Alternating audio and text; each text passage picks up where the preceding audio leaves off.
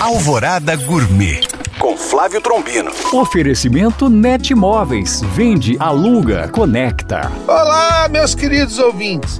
Hoje em dia temos alguns frutos exóticos que já estão totalmente adaptados e em equilíbrio com o nosso território. E o imaginário popular pensa que é nosso. Um deles é o figo. O doce de figo, por exemplo, já faz parte da culinária mineira. E hoje vou ensinar a fazer figos cristalizados. Vamos precisar de figos verdes sem pele.